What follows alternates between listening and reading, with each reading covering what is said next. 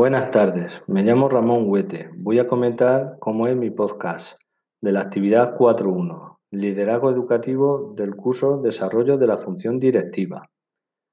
Pertenezco a la especialidad de Sistemas Electrotécnicos y Automáticos de la familia de Electricidad y trabajo con el alumnado de formación profesional.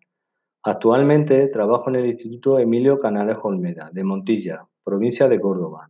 Mi proyecto va a ir dirigido a dicho centro.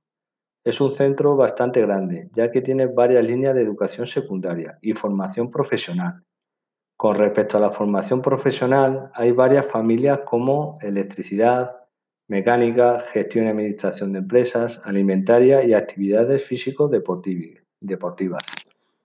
Con un claustro de aproximadamente 100 profesores y 1.000 alumnos, con estos datos el nivel de trabajo tanto del profesorado como el equipo directivo es elevado.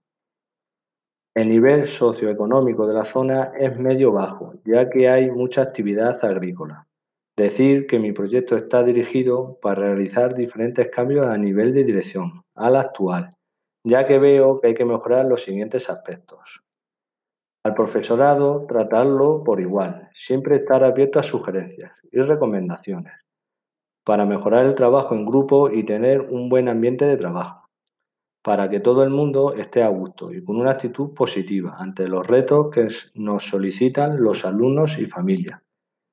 Valoro muy positivamente que hay que rodearse de un equipo directivo comprometido e implicado, ya que hay que estar en coordinación permanentemente ante las dificultades que se van a dar en el día a día para elegir el centro, tanto a nivel educativo como en gestión y comunicación. El jefe de estudios se encargará de la parte pedagógica y el secretario de la parte administrativa y económica. Yo como líder voy a estar abierto al trabajo en grupo, todos por igual, valorando y escuchando a todo el personal del centro, desde el que tenga menos responsabilidad hasta el de máxima responsabilidad.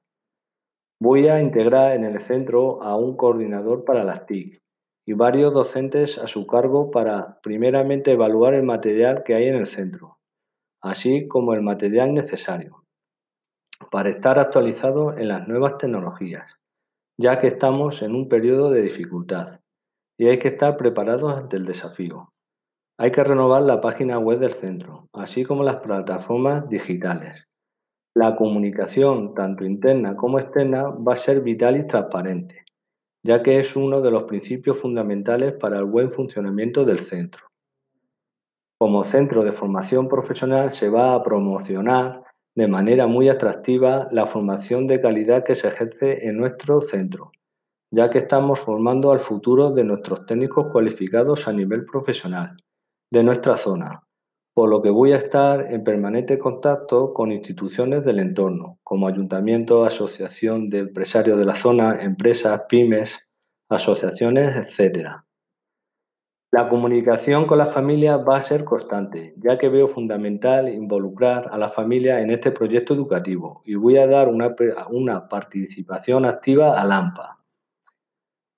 Para mejorar el rendimiento académico realizaremos metodologías innovadoras basadas en proyectos y gamificación. Se va a promover la formación permanente del profesorado tanto en las nuevas tecnologías como en sus conocimientos de enseñanza-aprendizaje. Para el alumnado se realizarán actividades extraescolares, charlas de expertos e instituciones. A lo largo del curso se va a fomentar el programa Erasmus para los alumnos de bachillerato y formación profesional. Otro de mis objetivos es, bajar el absentismo que hay en ciertos alumnos de secundaria y formación profesional, utilizando todos los recursos que tengamos en nuestras manos para utilizarlo y llevarlo a buen puerto, como por ejemplo tener un departamento de orientación, sabedor de las realidades que hay e, con estos alumnos. Realizar un programa marco de seguimiento escolar para garantizar la continuidad del proceso educativo abordando de forma individual e integral las diferentes problemáticas que pueden llevar al alumnado a una situación de riesgo de abandono de la enseñanza obligatoria. Desarrollar actuaciones complementarias en el ámbito de la compensación educativa externa en colaboración con instituciones públicas. para garantizar el enriquecimiento de la oferta educativa e igualdad de oportunidades en la educación y proporcionar el acercamiento de las familias a los centros educativos.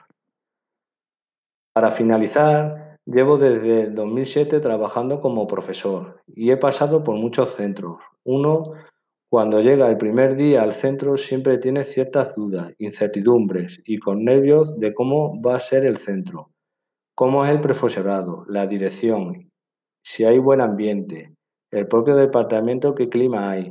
Si todo lo descrito anteriormente es todo positivo, uno va al centro con una mentalidad positiva y con ganas de trabajar y procurar que este entusiasmo se traslade al alumnado. Muchas gracias por su atención.